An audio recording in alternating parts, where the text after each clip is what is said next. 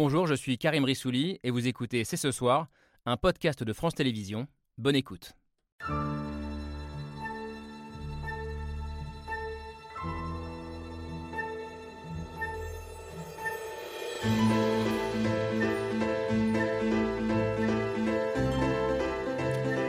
Bonsoir à toutes et à tous, soyez les bienvenus sur le plateau de C'est ce soir.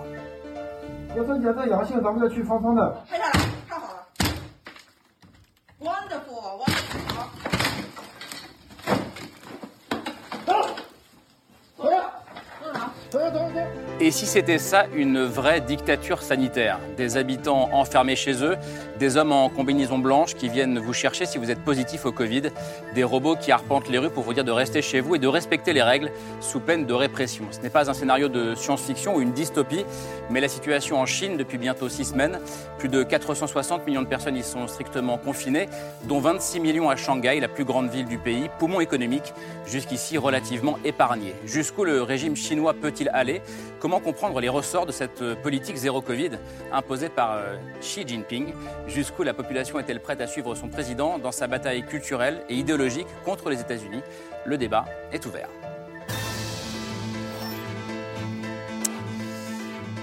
C'est ce soir avec Camille Diao. Bonsoir Salut, Camille. Karim. Ravi de vous retrouver, de te retrouver ce soir. Alors, j'ai pas compté précisément, mais euh, c'est vrai que nous avons beaucoup ces dernières semaines euh, parlé euh, de ce qui se passait politiquement ici en France. On a beaucoup décrypté sur ce plateau la, la guerre en Ukraine. C'est normal et nous allons évidemment continuer à le faire. Mais on a assez peu regardé ce qui se passait euh, ailleurs dans le monde et notamment en Chine où nous voulions euh, absolument aller ce soir avec nos invités. Bonsoir David Bavrez. Merci d'être avec nous. Vous êtes investisseur et, et essayiste installé à Hong Kong depuis 2011. Dernier livre en date, Chine-Europe, le grand tournant aux éditions Le Passeur. On s'est croisé dimanche soir sur un autre plateau, le plateau de C'est Politique, et on a eu envie de, de poursuivre la, la réflexion euh, avec vous et avec nos autres invités, notamment Marie Holtzmann. Bonsoir. Bonsoir. Merci d'être euh, avec nous. Vous êtes une euh, grande sinologue, une des grandes spécialistes euh, de la Chine contemporaine, de la dissidence euh, chinoise. Et vous signez, j'ajoute la préface d'un livre qui vient de sortir, euh, qui s'appelle Un siècle chinois. Euh, Cette euh, spectaculaire fermeture chinoise, elle ne peut pas ne pas avoir de conséquences économiques majeures. On va en parler avec vous toutes et tous, mais aussi avec vous, Jean-Paul Chang. Bonsoir, vous êtes économiste, né en Chine, vous avez quitté le pays au début des années 60, c'est ça? À l'âge de 12 ans, et vous êtes par ailleurs le cofondateur de la Lettre de Chine, qui est une newsletter mensuelle autour de l'économie et de la diplomatie, et de l'économie évidemment chinoise, qui paraît ici en France. Et puis avec nous deux journalistes qui vont nous aider à, à décrypter au mieux ce pays qu'on regarde et qu'on connaît si peu euh, au fond. Bonsoir euh, Judith Geng. Bonsoir. Merci d'être avec nous. Vous êtes journaliste de la rédaction euh, en langue chinoise de RFI, Radio France Internationale, et contributrice également à la revue Esprit. Et puis vous, Pierre Aski, on vous connaît peut-être mieux, visage et voix bien connu de France Inter. Éditorialiste, votre chronique géopolitique tous les matins à 8h17 sur France Inter, et vous connaissez notamment euh, la Chine pour y avoir été correspondant quand vous travailliez à l'époque pour le journal Libération. Merci d'être avec nous. Et pour compléter ce plateau, on va retrouver dans un instant peut-être l'un des Français qui détient le record du monde du, confinement, euh, le correspondant de France Télévisions en Chine, Arnaud Miguet, euh, confiné à Shanghai depuis 40 jours maintenant, après l'avoir été pendant 133 jours euh, à Wuhan lors du premier euh, Ah, oui. confinement. Bonsoir Arnaud. Euh, on va vous, vous entendre dans, dans un instant, mais juste avant, pour essayer de comprendre ce qui se passe sur place, on regarde la preuve par trois signée Hugo Bernard.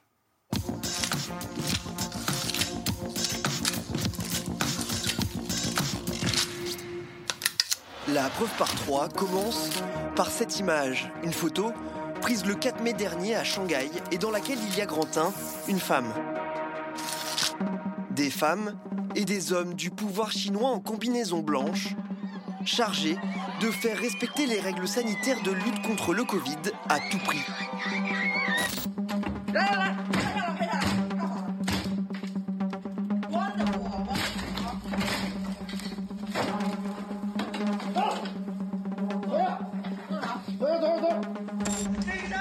呀。Au moindre cas positif, ces hommes en blanc traînent les malades de gré ou de force dans ces immenses centres de détention anti-Covid. Une politique sanitaire autoritaire qui dure depuis des semaines. Résultat, dans cette image, il y a aussi grand 2, des immeubles. Les immeubles où par millions, les Chinois sont confinés de force chez eux, surveillés par des robots et des drones.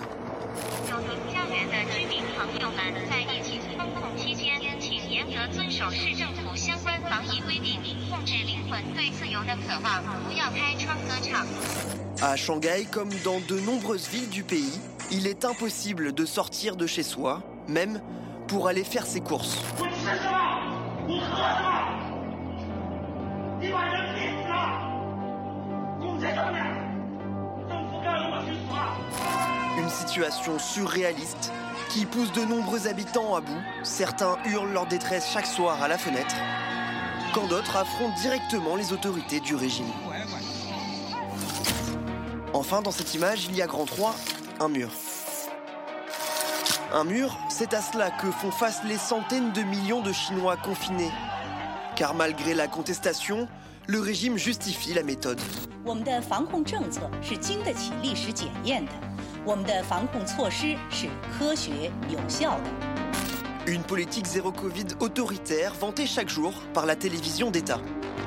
新冠肺炎疫情发生以来，我们坚持人民至上、生命至上。 Sur les 15 derniers jours, d'après les autorités, près de 260 000 cas de Covid ont été déclarés dans un pays qui compte 1,4 milliard d'habitants.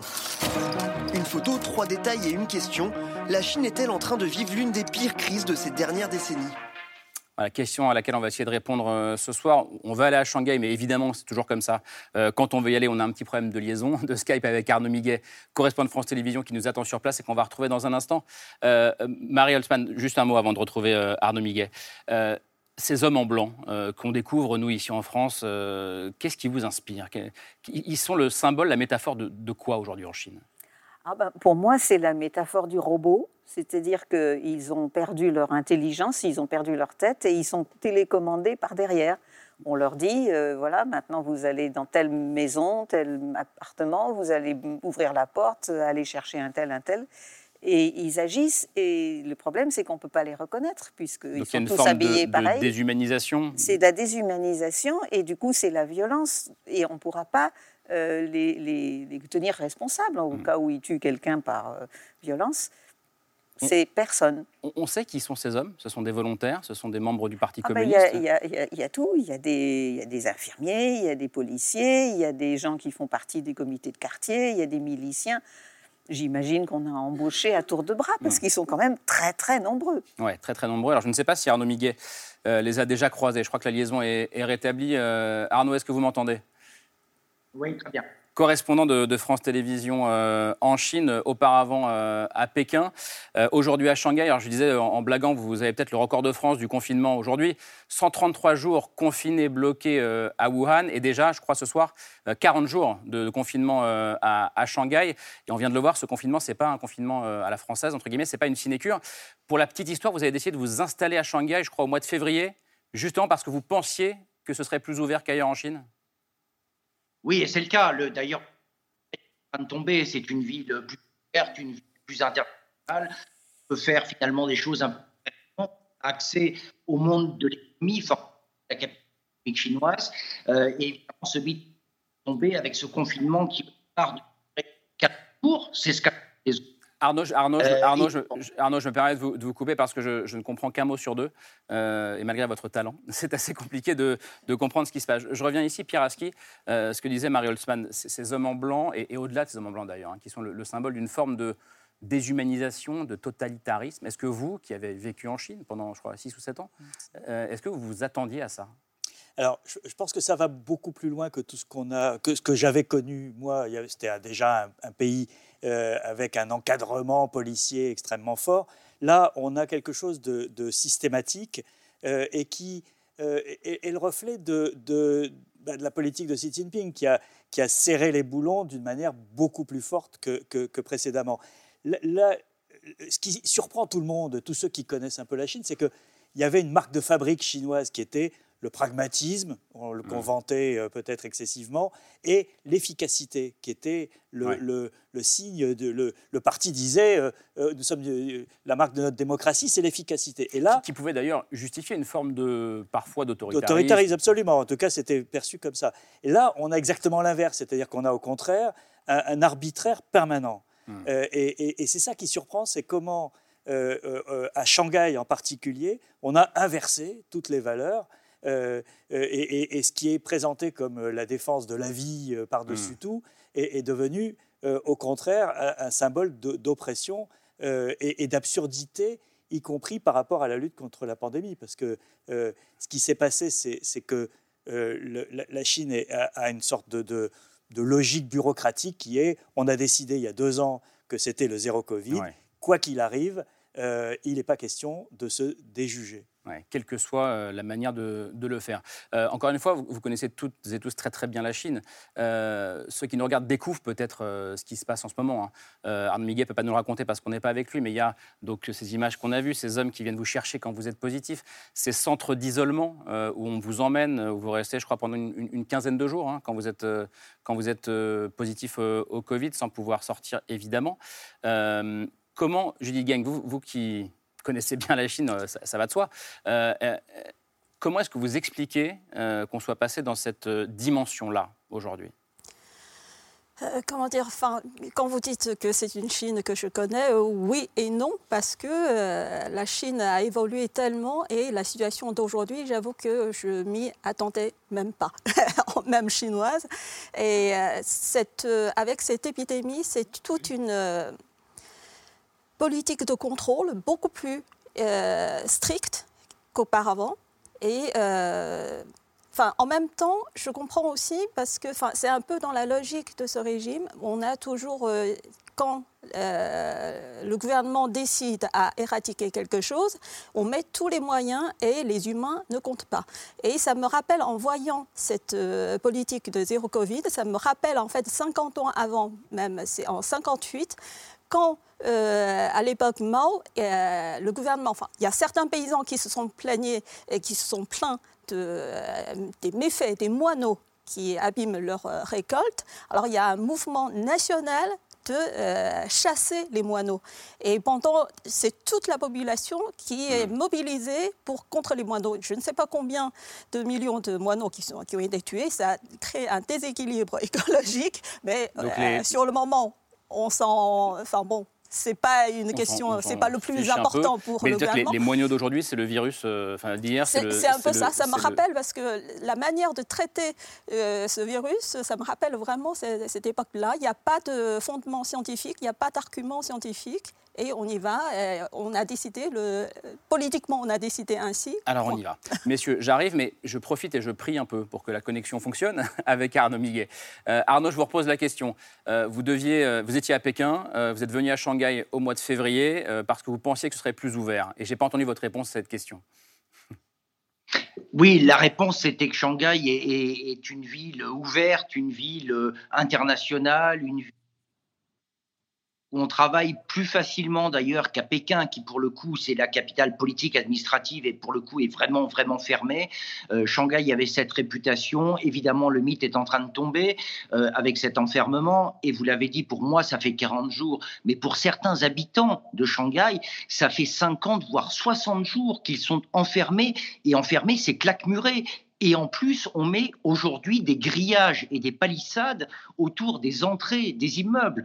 Euh, donc c'est une situation qui est intenable pour beaucoup de gens qui ont faim, euh, qui ont besoin de travailler aussi et de gagner leur vie. Euh, et puis il commence à y avoir des troubles, euh, des troubles psychologiques aussi.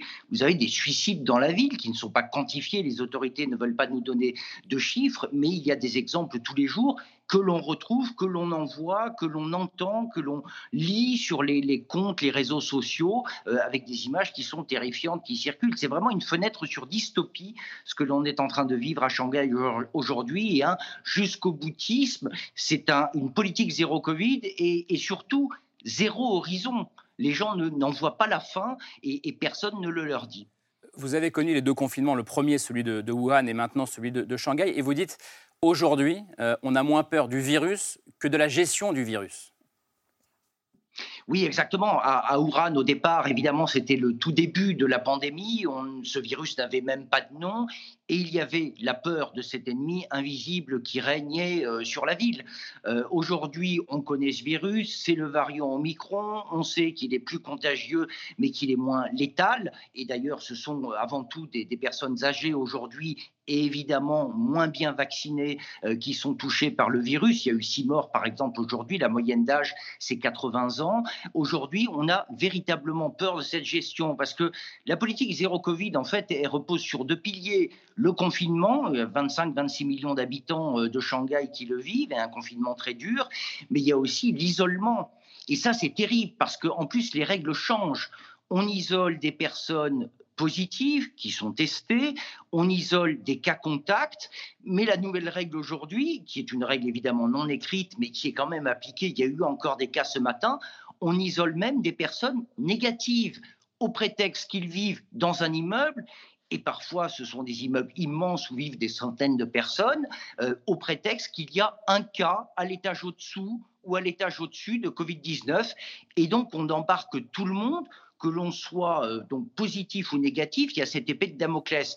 Et ça, c'est l'anxiété euh, que, vit aujourd'hui la population de Shanghai être embarqué vers ces camps d'isolement où les conditions sont parfois absolument terribles, où parfois il n'y a pas de douche, où parfois euh, il y a à peine des sanitaires, en tout cas il n'y a pas de papier toilette par exemple, et parfois ces camps d'isolement sont très loin de la capitale économique, parce qu'il y a eu à peu près 2 millions de personnes qui ont été mis ainsi en quarantaine, isolées de la société, le temps qu'ils guérissent. Et parfois, donc, on les embarque en bus, avec la main lourde, vous l'avez montré en défonçant euh, les portes pour embarquer les gens. Et figurez-vous qu'il y a eu un témoignage, le témoignage de quelqu'un qui a été embarqué de ce fait. On l'a mise dans une combinaison blanche de protection et on lui a donné des couches culottes parce que le camp d'isolement était à des kilomètres de là où elle habitait à Shanghai, euh, et, le bus n'a pas fait d'arrêt, donc on leur a donné des couches culottes. Et vous disiez d'ailleurs que le, terme de prisonnier commence à apparaître euh, petit à petit dans les, conversations euh, à, Shanghai. Un mot de la nourriture, parce que vous disiez les règles changent. je crois qu'aujourd'hui encore ou hier, la règle sur les livraisons de nourriture a changé à Shanghai. Maintenant, dans certains quartiers, on ne peut plus se faire livrer de, nourriture. Euh, vous, par exemple, hein, chez vous, dans votre résidence, qu'est-ce que, vous mangez? Comment vous êtes euh, ravitaillé? Est-ce que vous rationnez un peu ce que vous mangez d'ailleurs? Alors, on a rationné au départ. Euh, en même temps, on avait fait, on avait fait des provisions, on avait fait des courses parce qu'on savait très bien que ce confinement n'allait pas durer quatre jours, c'est arrivé nulle part en Chine, contrairement à ce qui était annoncé. Euh, donc on a fait des provisions, on a pu tenir. C'était la croix et la bannière pour pouvoir faire des commandes. Et c'est des commandes qui se font euh, sur Internet avec des groupes de supermarchés euh, qui pouvaient, lorsqu'ils trouvaient des livreurs dans la, dans la ville qui avaient le droit de circuler, parce qu'on ne circule pas en voiture sauf autorisation dans cette ville, pour pouvoir passer commande. Et puis vous avez dans un autre temps des dons du gouvernement euh, euh, qui, qui, apporte euh, du chou, du riz, de la salade, du porc, parfois de la viande parfois varié aussi, qui est géré par les comités de quartier qui sont une création de Mao et qui ont pris une importance absolument considérable. et c'est eux qui géraient la distribution dans les appartements. Mais par exemple, du, du savon, du shampoing, tout simplement, on a reçu ça, moi j'ai reçu ça dans ma résidence il y a deux jours. Euh, ce qui est absolument incroyable.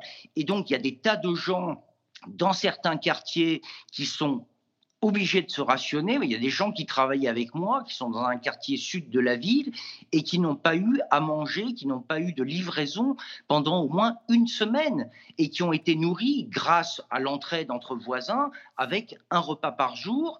Et ils faisaient de moins de mouvements possibles. Ceci dit, il y a beaucoup de petits appartements, donc on ne peut pas faire beaucoup de mouvements en confinement pour euh, économiser les calories parce qu'ils n'avaient pas suffisamment à manger.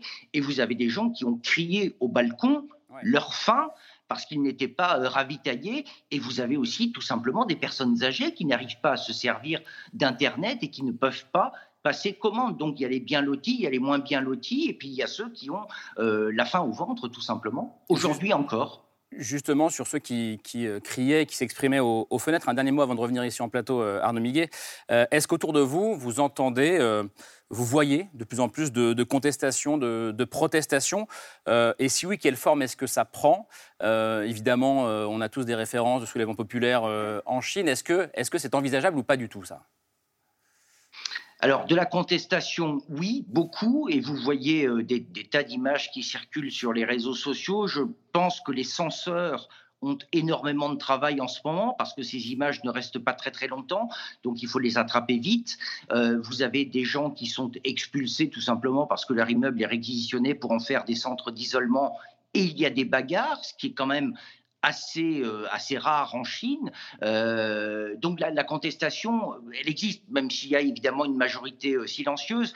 Mais en effet, depuis quelques jours, par exemple, on voit le mot prison apparaître. Euh, il y a eu des documentaires qui ont été faits sur les, voies d'avril, avec tous les problèmes sociaux, psychologiques que les gens peuvent avoir et qui pouvaient s'exprimer. Ça a été diffusé euh, sur YouTube, ça a été évidemment censuré immédiatement dans la nuit euh, sur les réseaux sociaux chinois. Donc c'est une contestation qu'on voit beaucoup plus, par exemple, qu'à Ouran.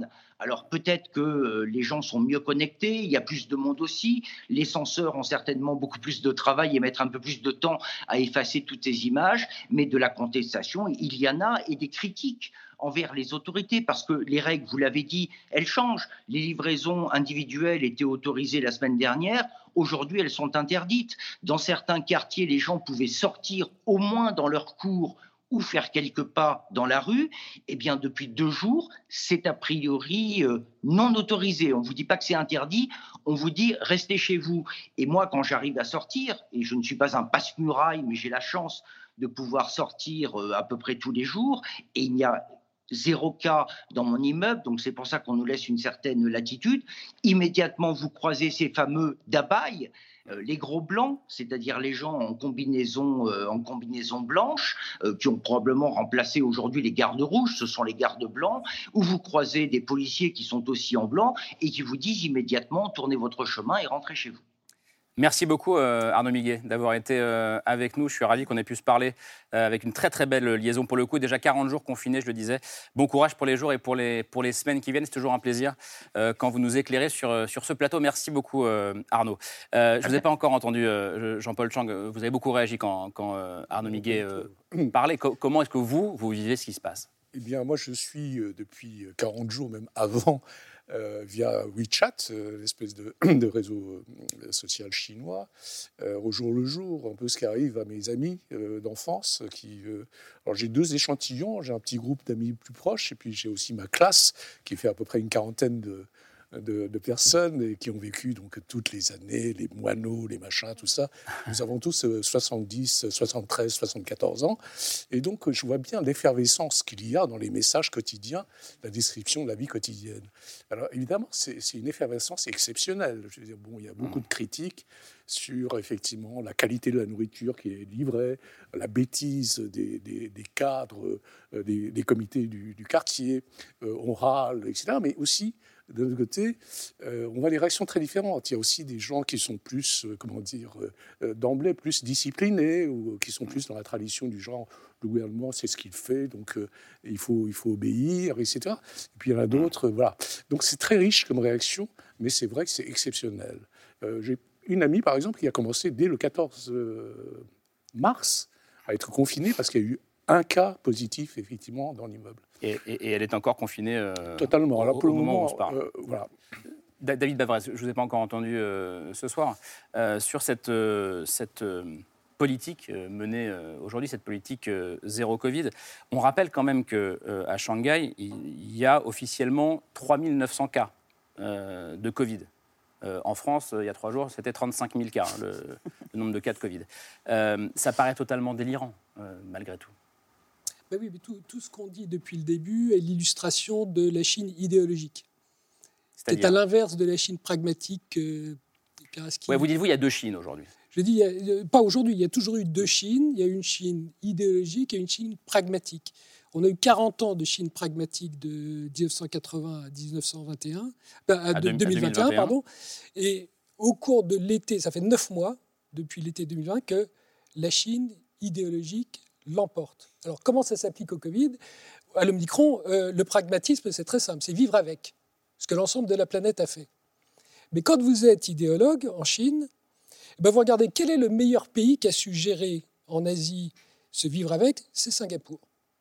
Et quand vous appliquez le ratio de mortalité de Singapour à la population chinoise, vous arrivez à un minimum de 1,4 million de morts.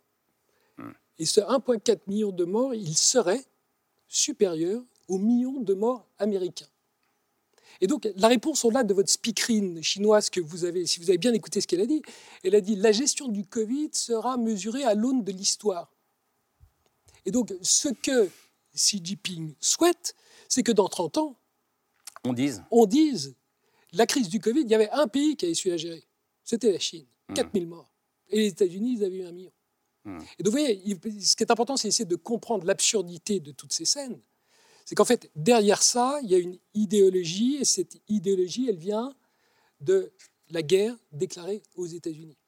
On, va, on va débattre de ça. Je ne sais pas si vous êtes toutes et toutes d'accord avec ça. Mais d'abord, il faut quand même comprendre que si on parle euh, de d'isolement à ce point, euh, c'est que c'est la question du vaccin qui est posée aussi en Chine. Oui, tout à fait. C'est l'autre raison, c'est que la, politique de vaccination euh, en Chine, euh, finalement, ça a été un échec. Et aujourd'hui, la couverture vaccinale est assez faible dans le pays, comparé en tout cas aux, aux pays européens, notamment chez les personnes âgées, qui sont les personnes les plus vulnérables et qui sont aussi les plus réticentes euh, au vaccin, qui préfèrent souvent des formes de médecine traditionnelle. Alors, à la mi-mars, pour les 80 ans et plus, seulement une personne sur deux avait reçu une dose de vaccin. Donc, c'est vraiment très faible. Et par ailleurs, euh, les Chinois ont refusé l'usage des vaccins ARN messagers qu'on utilise chez nous pour préférer le vaccin national qui s'appelle Sinovac et qui s'est avéré moins efficace, qui produit moins d'anticorps euh, que les vaccins euh, occidentaux. Résultat, depuis qu'Omicron est arrivé et qu'il est beaucoup plus contagieux que les précédents, le virus, il circule malgré la stratégie zéro Covid, malgré les confinements, malgré l'isolement.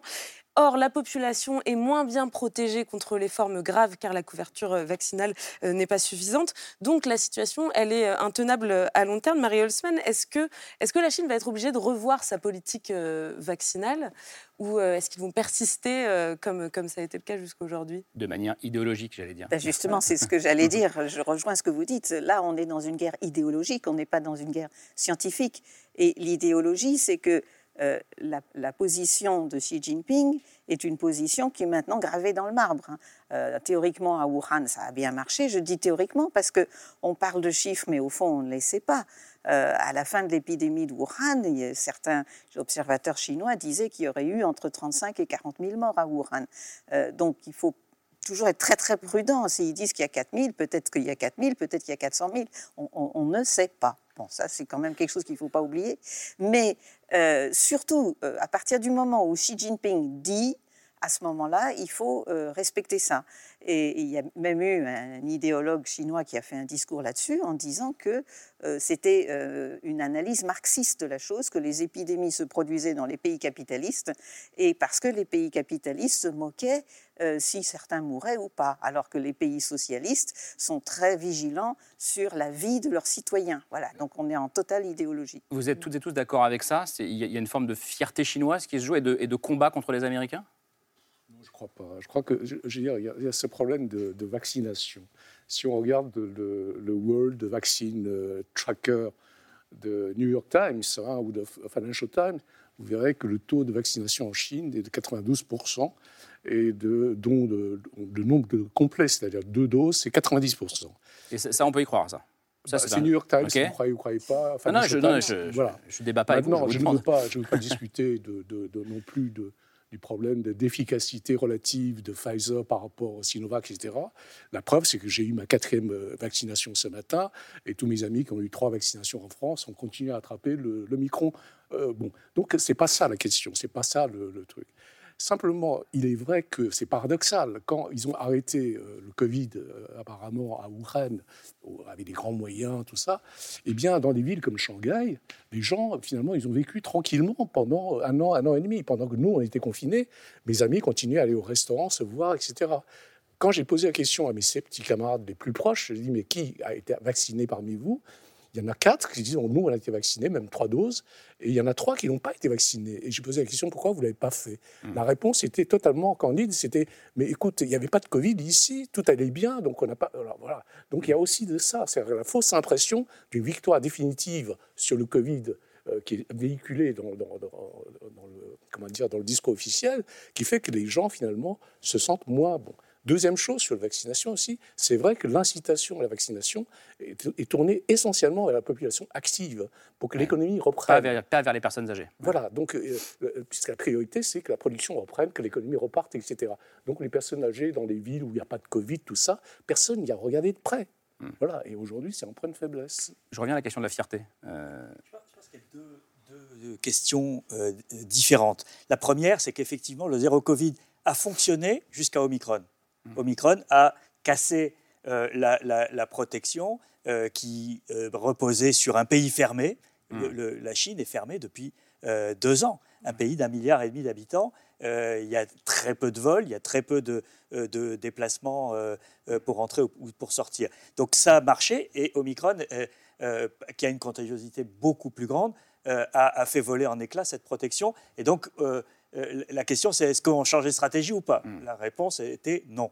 La deuxième chose, c'est qu'on est dans un contexte politique qui est celui du congrès du parti.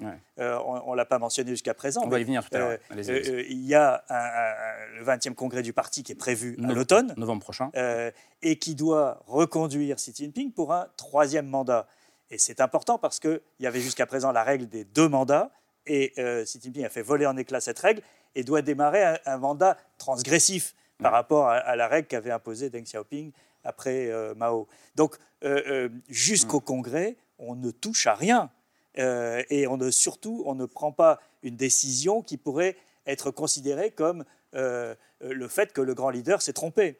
Euh, c'est surtout ça qui est. là, la, la fierté, elle est euh, une fierté nationale qui est effectivement que la Chine doit arriver première euh, dans le classement des, des victimes, et une fierté du parti qui est que le chef ne se trompe jamais.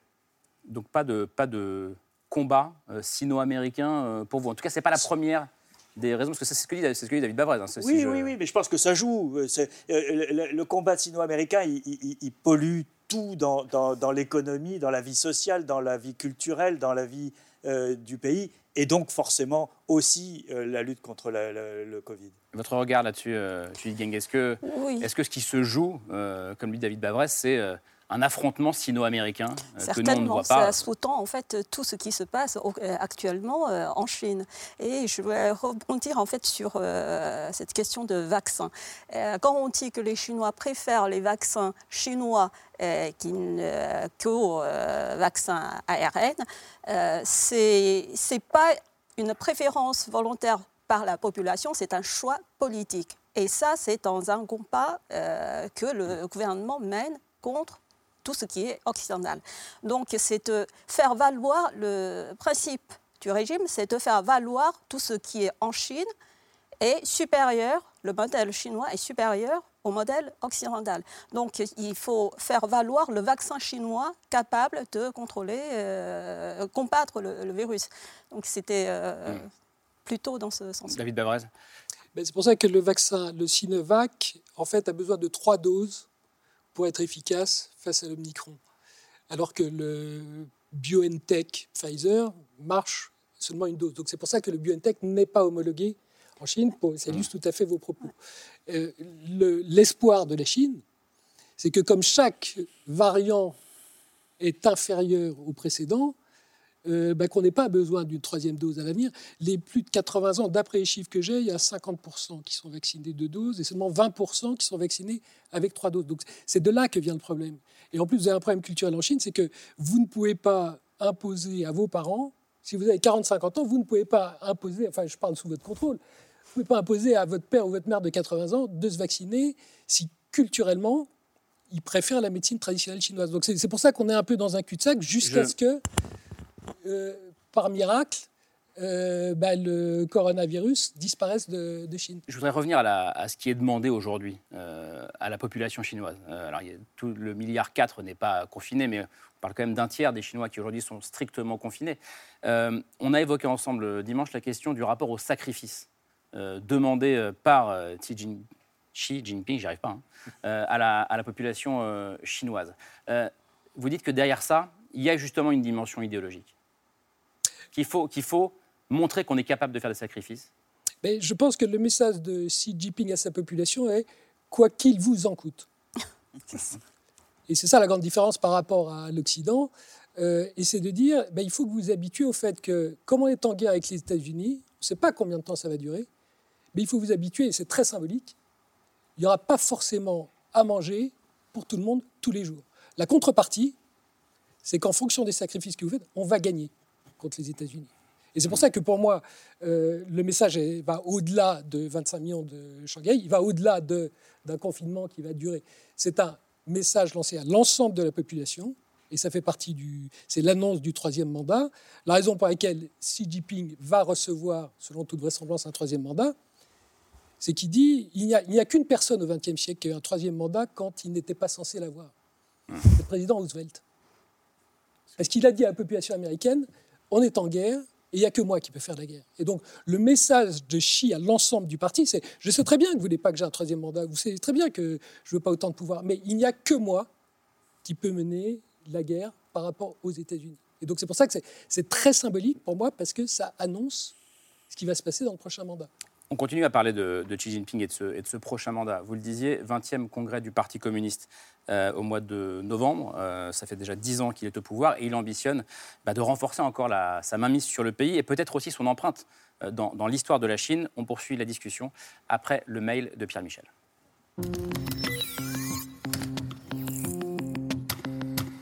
Un empereur ravi, elle rivalise avec les États-Unis, la Chine, l'empire du milieu, mais une puissance qui se voit bien devant.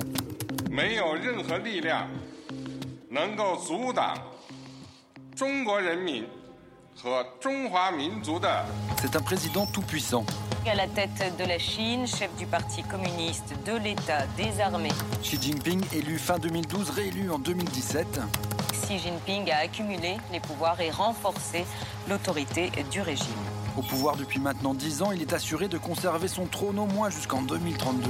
Il a obtenu aujourd'hui une révision de la Constitution. C'est une étape euh, redoutée euh, par les opposants au régime. C'est l'autre grand dictateur avec Vladimir Poutine, plus puissant et en passe de faire mieux que Mao Tse-tung. Son père fut un compagnon de Mao, vice-premier ministre déchu, puis réhabilité. Pour le centenaire du Parti communiste l'année dernière, l'empereur Avi avait prévenu le peuple chinois ne permettra jamais à aucune force étrangère de nous intimider, de nous opprimer ou de nous asservir.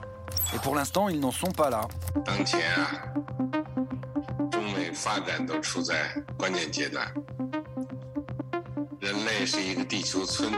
La Chine, un géant à la conquête du monde et en concurrence frontale avec les États-Unis. We will manage the biggest geopolitical test of the 21st century, our relationship with China. Presque première puissance économique, on parle de compétition, mais sous Biden, comme avant sous Trump, Chine et États-Unis se livrent une guerre économique.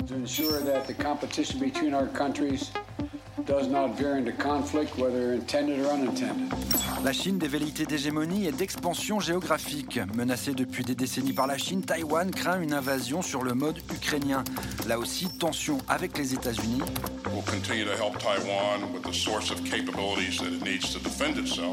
Mais là aussi, zéro compromis.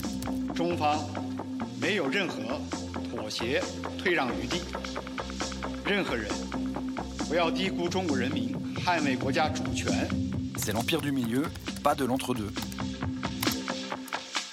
Marie Holtzman, est-ce qu'il faut euh, s'inquiéter, euh, j'allais dire, des délires de grandeur de, Xi Jinping euh, en ce moment en Chine ou pas? Évidemment qu'il faut s'inquiéter. on voit bien ce que produisent les les délires de grandeur de Poutine. Euh, Poutine était au pouvoir pendant 20 ans, euh, Xi Jinping veut être au pouvoir pendant 15 ans, euh, le danger est évidemment là pour moi. Mais dire qu'il y a un conflit, pratiquement une guerre idéologique entre la Chine et les États-Unis, je ne suis pas tout à fait d'accord. en ce sens qu'il y a une guerre des valeurs, ça c'est mmh. évident. mais Xi Jinping, il, a des frères et sœurs. Euh, il a une sœur qui a le, euh, titre de résident permanent au Canada et une autre résident permanent en Australie. Sa fille fait ses études aux États-Unis, elle vient de se marier aux États-Unis et elle refuse absolument de rentrer en Chine, euh, etc. Donc, Xi Jinping est, très engagé avec le monde extérieur à travers sa mmh. famille, les placements à l'étranger qui sont énormes. On l'a bien vu avec les différentes euh, euh, déclarations fracassantes, les découvertes qu'on avait trouvées dans les Wikileaks et les, et les autres leaks. Mmh. Euh, mais Xi Jinping a pris un tournant fasciste extrêmement dangereux. On parle de confinement maintenant. Il y a des Chinois qui écrivent. J'ai lu hier un, article de Shang Famin qui dit il ne faut pas parler de centre de confinement, il faut parler de centre de concentration. Parce que les gens sont pris par la violence, contre leur volonté, en dépit de la Constitution et on leur impose un traitement dégradant. Comme disait tout à l'heure Miguel, euh, euh, il n'y a pas de toilette, il n'y a pas de douche, il n'y a pas de limite de temps, euh, il n'y a pas de soins. Quand, quand les gens sont malades, il n'y a pas de médecin, etc., etc. Donc, ils sont parqués dans des camps de concentration. Mais il ne faut pas oublier, on en a beaucoup parlé, mais on oublie un peu maintenant, euh, il y a plus d'un million de Ouïghours qui sont passés par des camps de concentration. On, est, on essaie de leur laver le cerveau. Maintenant, celui qui a euh, construit ces camps de concentration au Xinjiang a été muté au Tibet. Donc, euh, suivez mon regard. Quoi. On est en train de construire des camps au Tibet, etc. Donc, bien sûr, il faut avoir peur de Xi Jinping. Tournant fasciste, vous êtes d'accord ou pas, Jean-Paul Chang? Oh, pas du tout.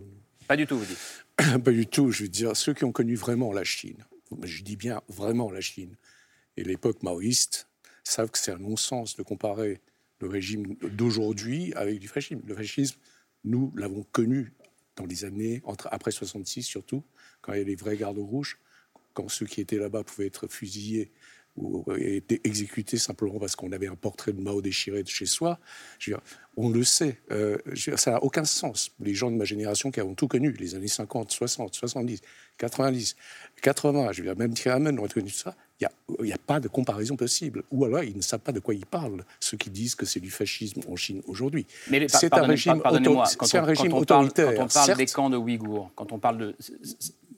Écoutez, il y, y, y, a effectivement des problèmes vis-à-vis -vis des minorités nationales, comme toujours depuis, euh, en Chine depuis euh, euh, la dynastie Qing, surtout dans les contrées effectivement limitrophes des frontières, et que effectivement il y a aussi eu des problèmes de séparatisme, aussi de terrorisme au Xinjiang. Ils ont trouvé la façon de faire leur centre de rééducation ou de concentration, si vous voulez, mais je veux dire, c'est un autre contexte. C'est pas le reste de la Chine. En tout cas, c'est pas le cas. Judith Gain, comment est-ce que vous vous positionnez dans ce, dans ce débat, pour le coup euh, Tournant fasciste ou pas Moi, je n'ai pas connu euh, la révolution culturelle non, mais que vous, euh, vous observez 2022. qualifiait comme, voilà, comme euh, l'époque qu'on peut qualifier de fasciste. Mais sauf qu'aujourd'hui, je considère qu'on est en train de retourner à cette période-là. C'est ça qui me fait peur. Et euh, on voit très bien que cette société qui est archi contrôlée, dès que vous avez une, vous émettez une voix dissonante, vous êtes euh, amené et enfermé pour je ne sais pas combien de temps, et ça crée une ambiance en fait de terreur. Euh, et euh, je ne ce qui se passe à Xinjiang pourrait très bien se passer ailleurs. Et d'ailleurs, ce, cette politique sanitaire qui s'applique à Shanghai et ailleurs, et on voit très bien la violence qui, que ça engendre, et ça pourrait très bien appliquer, après l'épidémie, ce genre de système pourrait continuer à maintenir d'une autre manière. C'est la logique qui est derrière qui compte. David Bavrez, alors que Jean-Paul Chang n'est pas du tout d'accord, mais allez-y David Bavrez. Ben, le, employer le terme de fascisme, ça me rappelle un peu Poutine qui parle de nazi. Euh, non, c'est pas le sujet. Par contre, il y a une idéologie qui est de désoccidentaliser le monde. Ce que veut Xi Jinping, c'est reconstruire un nouvel ordre mondial qui met fin à celui de 1945, qui était une occidentalisation du monde à travers trois axes. C'était premièrement les démocraties, deuxièmement l'OTAN et troisièmement le dollar. Donc une puissance politique, une puissance militaire et une puissance financière. Et donc ce que veut la Chine, c'est s'attaquer à ces trois piliers. En disant, ben, avec euh, les pressions inflationnistes, la montée des populismes, on peut s'attaquer aux démocraties occidentales. On a failli le voir en France il y a 15 jours quand même. Deuxièmement, euh, ben, l'OTAN, on, voit quand même qu'il y a cette thèse que c'est l'OTAN qui a commencé à menacer la Russie. Nous, on n'y croit pas, mais vous savez, tous les pays émergents à l'ONU, de plus en plus, votent en matière de sanctions, ils votent du côté de la Chine et plus du côté des États-Unis. Et puis, troisièmement, le dollar. Et bien, le dollar, on voit bien que ce que veut Xi Jinping, c'est un surplus commercial pour la Chine de plus en plus important pour crédibiliser sa monnaie et faire en sorte que le commerce asiatique ne soit plus libellé en dollars, mais soit libellé en partie dans la monnaie chinoise. Mmh. Mais ce n'est pas ce que j'appellerais du fascisme. C'est une défense de vos intérêts, mais ce n'est pas du fascisme. Et la violence, qui est quand même consubstantielle au fascisme, euh, pardonnez-moi, euh, elle n'existe pas aujourd'hui en Chine, Pieraski Alors, euh, quand, quand je, je, comprends ce que dit Jean-Paul Chang sur le fait que quand on a connu les gardes rouges, etc., euh, c'est difficile de comparer avec ce qui se passe aujourd'hui, mais l'histoire ne se répète pas de la même manière. On a aujourd'hui une, un, un, totalitarisme basé sur la technologie, sur la surveillance technologique, qui est euh, intrusif à un point qu'aucun euh, pays au monde euh, n'a connu euh, jusqu'à présent. On est dans la dystopie totale à l'échelle d'un pays d'un milliard et demi d'habitants. Et, et- et- et la, la violence, elle est, elle est là. Elle est dans cette surveillance qui est au- que, que Xi Jinping a mis au service d'un rêve de puissance. Euh, ce qu'il a apporté, c'est effectivement euh, cette euh, tentative de, débarrasser la Chine de l'occidentalisation. Ça a été la première série de mesures qu'il a, qu'il a prises. C'est un document qui est resté secret un moment, puis qui a été connu à l'étranger, qui était euh, d'éliminer tout ce qui s'apparente à la société civile. Donc toute structure indépendante dans la société a été détruite. Il y avait des avocats euh, qui n'obéissaient pas au parti, ils ont été réduits au silence. Euh, des journalistes qui faisaient de l'investigation, ils ont été réduits au silence.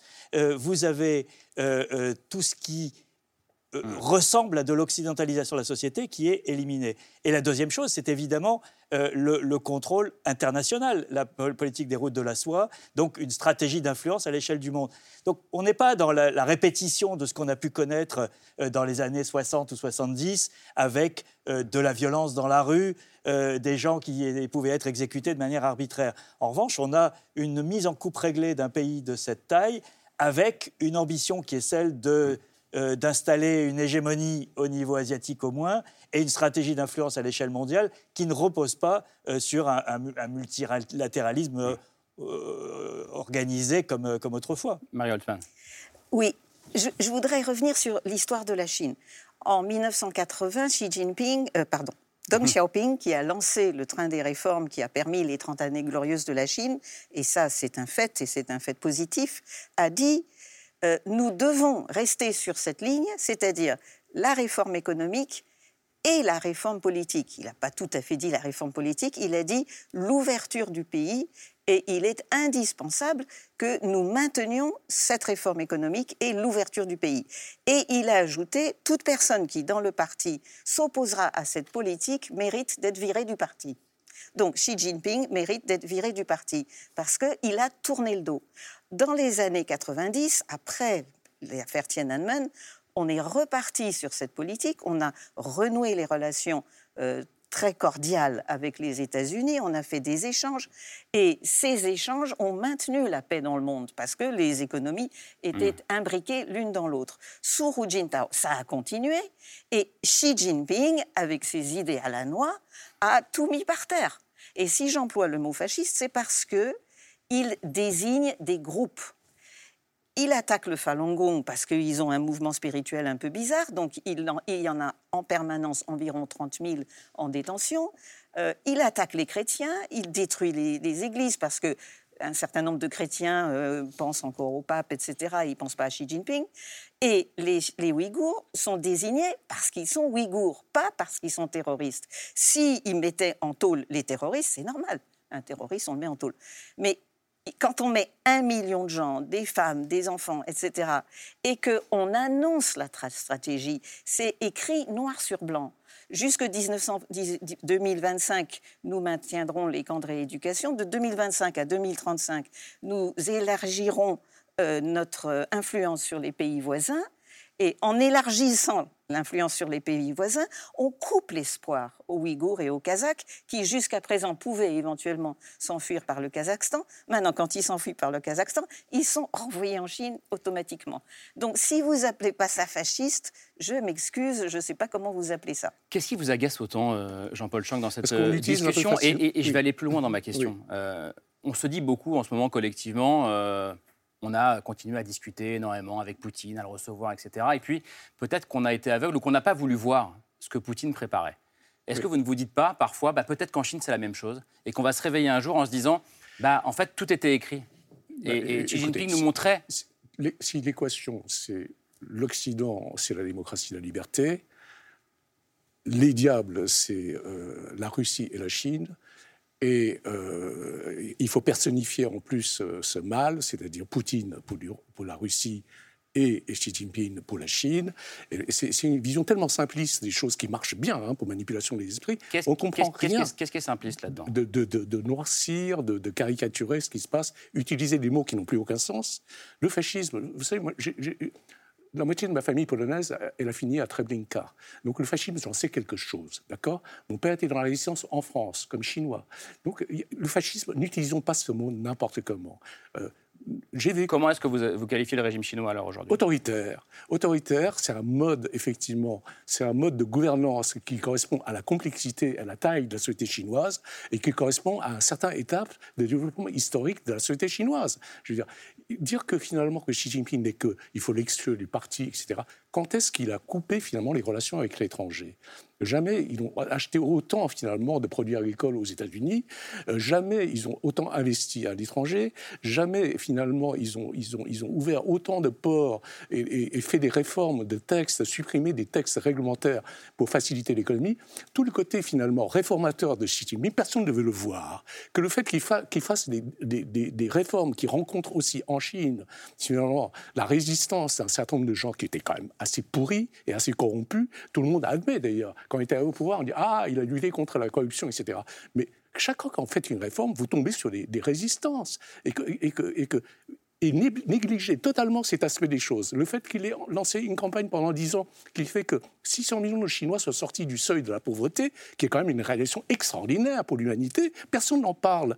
Et on caricature les Ouïghours, les machins, les trucs, et vous avez, voilà, mettez la sauce et la Chine, bah, il, faut, il faut absolument antagoniser nos relations avec la Chine. Vous savez, on ce peut, qui est, la folie. Mais peut-être qu'on peut dire, et on aime beaucoup la nuance dans cette émission, oui, il a sorti 600 000 personnes de la pauvreté, et oui, il y a des camps de rééducation scandaleux pour les Ouïghours. Peut-être que les deux ne sont pas incompatibles. Non? Bah, si on entendait effectivement un peu plus régulièrement les deux aspects, et je veux dire, je, je, serais moins, moins comment dire, ému, mais je trouve qu'il y a une telle caricature finalement pour parler de la Chine.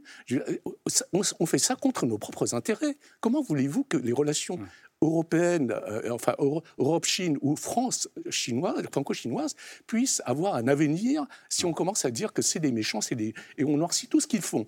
Et on caricature. Tout ça, c'est la faute de Xi Jinping. Comme si Xi Jinping n'était pas le représentant quand même de toute une force politique en Chine et que même sa position à l'intérieur du parti n'est pas le résultat d'un compromis euh, entre différents clans du parti. Donc c'est quand même beaucoup plus compliqué ça. Pourquoi on veut bêtifier les gens ici en France quand on parle de la Chine? Alors, je pense, qu'il faut à ce, moment, euh, à ce, moment, de la discussion introduire aussi l'Ukraine. Parce que l'Ukraine est un révélateur d'un de, euh, contexte international euh, incroyable dans lequel la Chine joue une part importante. Qu'est-ce qui s'est passé dans, cette séquence que nous vivons depuis maintenant plusieurs mois? 15 jours avant l'invasion de l'Ukraine, Poutine était à Pékin. Euh, pour euh, euh, l'ouverture des Jeux Olympiques. Il signe une déclaration avec Xi Jinping qui est l'amitié sans limite et la coopération entre les deux pays. Et depuis, la Chine joue un, jeu qu'on pourrait peut-être par un euphémisme qualifier d'ambigu. c'est-à-dire qu'elle s'est abstenue à l'ONU, elle n'a pas voulu ni condamner ni soutenir la Russie, mais il y a une vague de propagande à l'intérieur de la Chine qui euh, diabolise euh, les Américains en disant euh, ils ont ouvert des labos de biotechnologie, d'armement biologique pardon, en Ukraine. Peut-être que c'est de là qu'est venu le, Covid. et il y avait une étude d'opinion en Chine il y a quelques jours qui montrait que 80% des Chinois croient ça aujourd'hui. On est dans, quelque chose. Alors, moi, je veux bien qu'on qu noircisse le tableau, mais euh, la Chine euh, est, dans une série de contradictions aujourd'hui dont elle a du mal à se sortir. Celle sur le Covid, on en a suffisamment parlé, mais celle de sa relation avec Poutine, sur laquelle elle a bâti l'architecture du combat contre l'ordre occidental du monde. Et aujourd'hui, elle est piégée par, ce, par cette alliance de fait, même si ça ne s'appelle pas alliance, avec Poutine. Pourquoi? Parce que la Chine a besoin de la mondialisation. Hmm. Euh, euh, vous l'avez dit vous-même, euh, l'économie chinoise, elle est aujourd'hui mondialisée. La Russie n'est pas une économie mondialisée. La Russie, elle vend du gaz et du pétrole et, elle n'a, les perturbations actuelles de, l'économie ne sont pas son problème. La Chine, elle est en train de subir le contre-coup aujourd'hui de sa double peine qu'est le Covid et, l'Ukraine. Parce que le, le, ralentissement économique chinois est considérable. L'impact de ce qui se passe en Chine sur le reste du monde euh, euh, ajoute à la spirale inflationniste, ralentissement économique mondial, donc demande euh, moins grande de produits chinois. là, les chiffres du commerce extérieur ces derniers jours l'ont montré. Donc on a, on a cette double contradiction qui est, qui est inhérente au positionnement de Xi Jinping. Il ne s'agit pas de noircir ou de pas noircir, il s'agit d'analyser euh, ce Bah. que fait la Chine aujourd'hui. Et ce qu'elle fait, c'est qu'elle elle est dans une logique qu'a lancée Xi Jinping il y a maintenant dix ans et qu'il a mis dans un- un- un- une voie à la fois d'idéologie et de collision avec le reste du monde. À ce moment de l'émission, on essaie de tous euh, prendre un petit peu moins de temps pour qu'on puisse tous se Pardon. répondre. David Aradon, je vous en prie. Oui, non, mais c'est pour ça que je pense que la, la vraie bonne question à se poser aujourd'hui, c'est est-ce que cette idéologie a atteint ses limites? Les images que vous avez montrées, elles sont- n'ont naturellement aucun sens. Donc ça a un coût économique très important. La Chine a une croissance de 10%, elle est descendue à 5 officiellement. Là, ce trimestre, on s'attend à plus 2 officiellement, c'est-à-dire que dans ces cas-là, on enlève 4 points. Nous, les spécialistes, on sait que les chiffres sont gonflés. Donc aujourd'hui, le PNB chinois va se contracter ce trimestre de moins 2. Et ça, ben, ça c'est la fin, de la, la fin du système. Parce que le peuple chinois n'est pas comme le peuple russe, a tout supporté en disant le déclin économique, ça, ça ne passe plus. Donc la vraie question, vous savez, aujourd'hui, Xi Jinping, il, y a, il y a- il a quatre crises pour le prix d'une. Ouais. Il a la crise du Covid, la crise géopolitique dont vous avez parlé, il a une crise immobilière qui est l'équivalente des États-Unis en 2007, et il a une crise économique parce qu'il s'attaque au secteur privé qui crée tous les emplois. Donc le chômage des jeunes explose à la hausse. Donc on atteint les limites de l'idéologie. Et c'est ça la question que nous, occidentaux, on doit se poser. Est-ce qu'il n'y a pas moyen d'exploiter cette faiblesse passagère économique de la Chine pour aider les pragmatiques? Donc il ne s'agit pas du tout, comme vous le dites, il ne s'agit pas du tout de, de stigmatiser la Chine en disant on ne va plus parler aux Chinois. Mais il faut qu'on parle. Les pragmatiques qui, qui sont ceux qui s'opposent à, à Xi Jinping au, Ben, au qui sein sont, du qui sont les, Parti 25 communiste millions, les 25 millions que vous nous avez montrés enfermés. à Shanghai. Julien Gueig, sur, ça pose la question, quand on parle de, de la fin de la croissance à deux chiffres, euh, croissance à 2% ou, ou même moins, ça pose la question sur le- une sorte de contrat social qui peut-être qui était passé entre, le, entre la population et le, et le régime, et qui peut-être expliquait aussi le fait que bah, euh, les Chinois, dans leur grande majorité, euh, suivaient euh, ce, que, ce, que, ce, que, ce que voulait le, le régime. Est-ce que ça, on touche à la, à la fin de quelque chose ou pas, ou à un risque pour le régime chinois? La majorité suit parce qu'ils n'ont pas le choix non plus. Ils savent très bien, s'ils se révoltent, quel est le prix à payer. Euh, donc la société est tellement contrôlée et euh, réprimée, toute, euh, toute action euh, à travers, ce sera vite rappelé à l'ordre et ils savent très bien le prix qu'ils vont, qu'ils vont à payer. Euh, donc je pense que c'est... mais ça n'empêche pas... cette révolte qui s'exprime.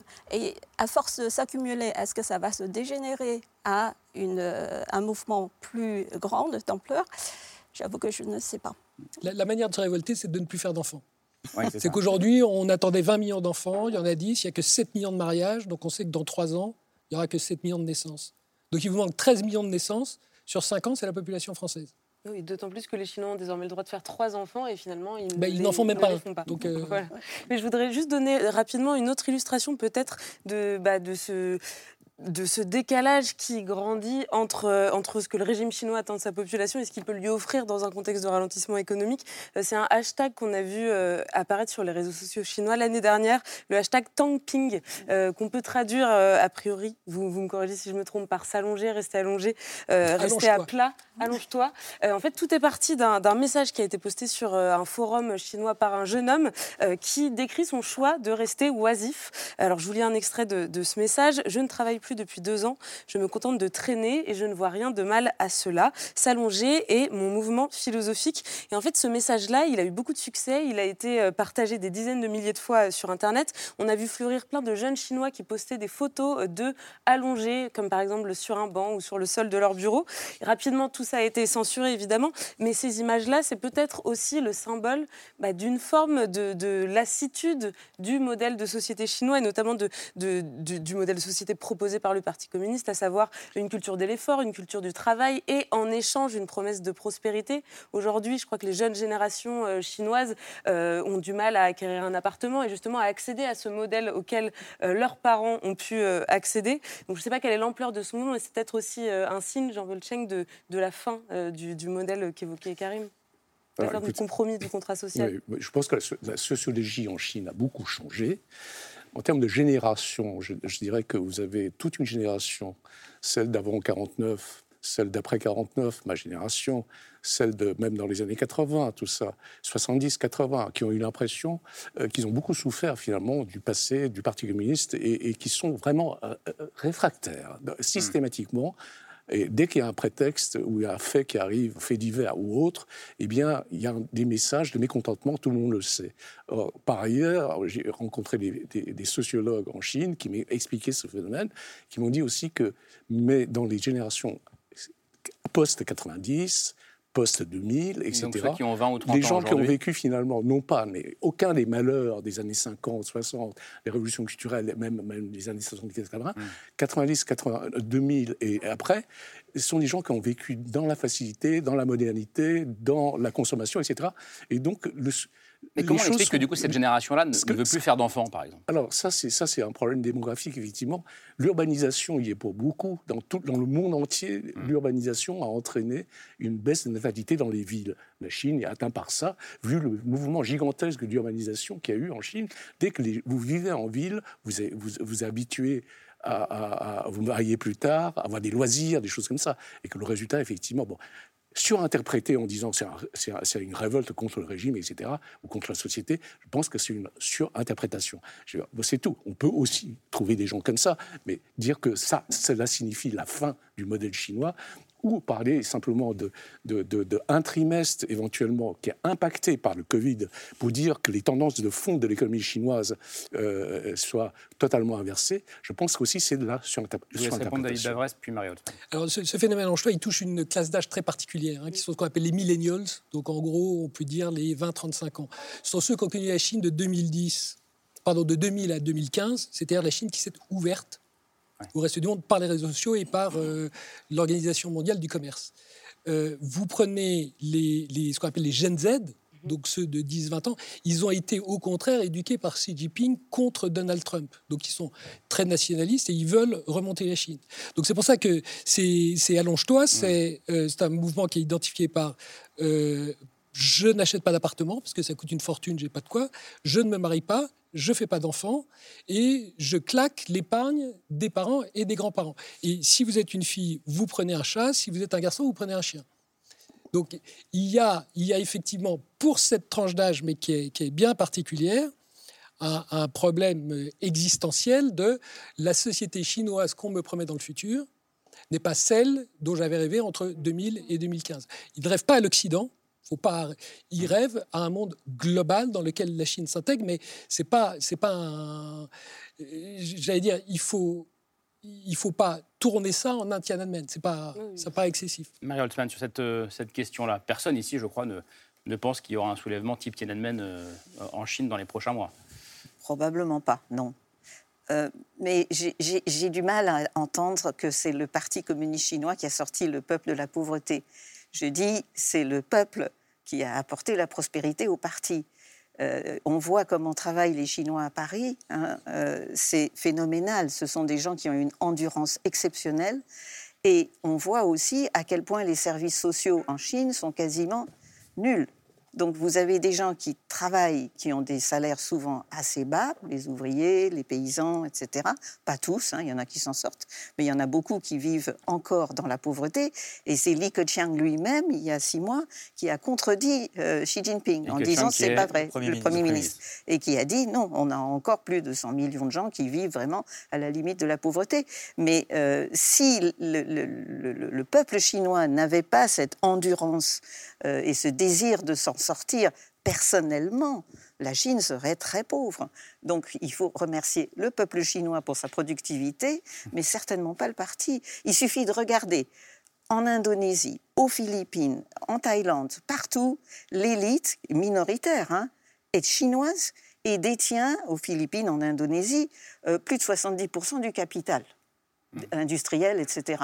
Donc ça vous donne une idée euh, de la force de travail des Chinois. Allez, on- allez, pour conclure. Juste un petit mot. Euh, euh, je pense qu'il ne faut pas sous-estimer le phénomène de l'urbanisation. Euh, on est aujourd'hui à plus de 50% euh, d'urbanisation en Chine. On approche des 60% euh, dans un pays qui est longtemps resté euh, euh, assez figé. Euh, Mao n'encourageait pas. Il y avait des règles très précises euh, pour éviter que les gens viennent euh, dans les villes. Aujourd'hui, euh, on a Une explosion, euh, un exode rural que, que nous, on a mis 100 ans à faire et qui s'est fait en 20 ans. Et la conséquence de ça, c'est aussi l'individualisme. La ville euh, génère de l'individualisme euh, et, et- et donc une- un, mode de vie, un mode de pensée euh, qui est peut-être contraire à, à l'idéologie du, du parti et du pouvoir. Et en même temps, si je ne me trompe, euh, corrigez-moi, mais je crois que sous Xi Jinping, le- les effectifs du Parti communiste chinois ont augmenté. Et je crois que c'est une grande euh, Oui, mais, Mais ça, c'est pratique. fierté pour lui, non Si, si vous êtes un étudiant euh, et qu'on vous propose d'entrer au parti, vous entrez parce que c'est un plan de carrière. Euh, c'est pas idéologique. Il y a une pas- liste d'attente, hein, ne vous inquiétez pas, il y, a Oui, beaucoup oui. de cli- il y a beaucoup de clients. D'accord, si je veux y aller, je suis sur la liste d'attente. Absolument. Allez, on poursuit la discussion avec le coup de cœur de Camille, la liste de C'est ce soir.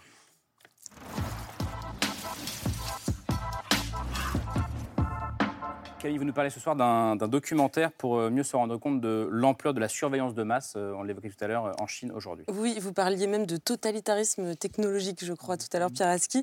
C'est un documentaire qui nous montre un petit peu comment ça fonctionne et qu'on doit à un journaliste français qui s'appelle Sébastien Lebelzik, euh, qui est installé à Pékin depuis euh, 2007 et qui a donc observé année après année l'élargissement du champ de la surveillance via la technologie. Le film s'appelle Ma femme a du crédit. Donc crédit comme ce fameux système de crédit social euh, qui est en place depuis 2014 et qui permet de récompenser ou de sanctionner euh, les citoyens en fonction de leur comportement. Et ma femme, eh bien parce que pour illustrer euh, la pénétration de cette surveillance dans la vie des, Chinois, il a décidé de filmer sa femme, qui est chinoise, qui s'appelle Lulu, pendant un an. Il a donc filmé au quotidien et cette approche, elle nous permet vraiment de réaliser à quel point aucun geste ne peut échapper, que ce soit aux, aux caméras, aux applications de géolocalisation, de notation, à la reconnaissance faciale aussi euh, qui, euh, qui s'élargit de plus en plus. Et depuis le début de la pandémie euh, de Covid-19, il y a un nouvel outil qui a fait son apparition et qui permet de faciliter encore plus ce processus. le QR code. Son objectif officiel, tracer les déplacements et les contacts pour lutter contre la propagation du virus. On s'en sert partout. Pour aller chez le coiffeur, Prenez votre téléphone et scannez celui-là. Ah ouais, il faut scanner Scannez celui du milieu. avec WeChat pour faire nos courses, aller au restaurant. Chaque bâtiment où nous sommes entrés, chaque personne que nous avons croisée, le QR code connaît tout de nos faits et gestes. Car en Chine, ce mouchard est installé au sein même des applications, sans lesquelles il nous est impossible de vivre. Alors, ce qui est assez frappant dans le documentaire, c'est euh, la relative acceptation de, de Lulu, donc la femme du réalisateur, de ce système. Euh, il y a un processus de gamification presque, puisque accumuler des points De sur son crédit social. Oui, gamification. C'est quoi? Bah, c'est presque game- un jeu. C'est présenté comme un jeu, exactement. Euh, voilà, récolter des points sur son crédit social, finalement, c'est presque amusant. C'est un jeu au quotidien.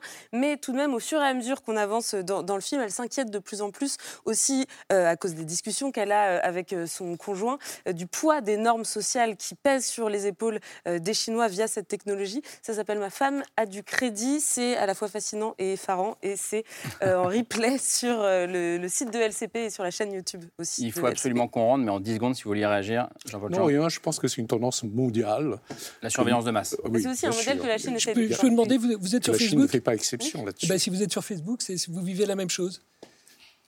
Alors, C'est pas Ce différent. sera l'objet d'un autre débat. Euh, merci beaucoup d'être venu euh, ce soir. Merci Camille. Merci à, à toutes euh, et à tous. Je mentionne deux livres. Euh, le vôtre, David Bavrez, Chine Europe, le grand tournant aux éditions Le Passeur. Euh, et puis, je parlais de votre préface, Marie Holtzmann, euh, du livre qui s'appelle Un siècle chinois. Merci, euh, merci Jean-Paul Chang pour ce débat animé. Merci Pierre Aski. Merci beaucoup euh, à vous, Judith euh, Geng. Et euh, c'est ce soir, reviendra demain à 22h30 après la grande librairie. Bonne fin de soirée. Merci.